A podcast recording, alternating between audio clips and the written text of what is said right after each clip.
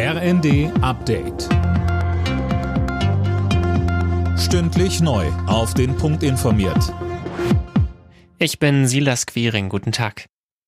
Hochwasser beschäftigt weiter die Rettungskräfte in weiten Teilen Deutschlands. Vor allem in Niedersachsen, Thüringen, Sachsen-Anhalt, Sachsen und Nordrhein-Westfalen müssen Sandsäcke gefüllt und Deiche gesichert werden. Mehr von Sarah Pleckert.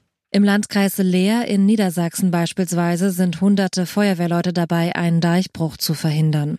Der Deich dort sei inzwischen weich wie Pudding, sagte ein Feuerwehrsprecher. In Thüringen musste die Ortschaft Windehausen gestern evakuiert werden. Wassermassen hatten das Dorf umschlossen. Dazu war noch der Strom ausgefallen. Richtige Entspannung ist nicht in Sicht. Auch in den kommenden Tagen soll viel Regen runterkommen. SPD-Fraktionschef Mützenich hält nichts davon, die Wehrpflicht in Deutschland wieder einzuführen. Er sagte dem Redaktionsnetzwerk Deutschland, man müsse in erster Linie daran arbeiten, die Bundeswehr attraktiver zu machen. Verteidigungsminister Pistorius hatte zuletzt laut über eine Dienstpflicht nachgedacht. In den Weihnachtsferien sind auch in diesem Jahr wieder viele Menschen auf Reisen. Die Nachfrage ist hoch, sagte uns der Deutsche Reiseverband. Beliebt sind gerade auch wieder Fernreisen ins Warme oder aber in den Schnee. Der Klassiker sind natürlich Trips in die Alpen. Thorsten Schäfer vom DRV.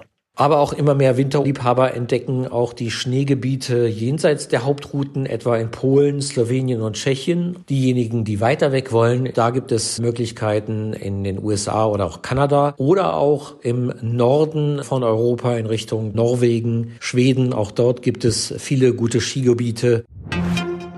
Psychische Krankheiten spielen bei Krankschreibungen in Deutschland eine immer größere Rolle.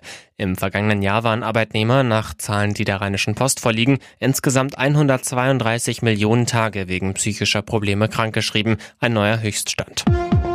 Alle Nachrichten auf rnd.de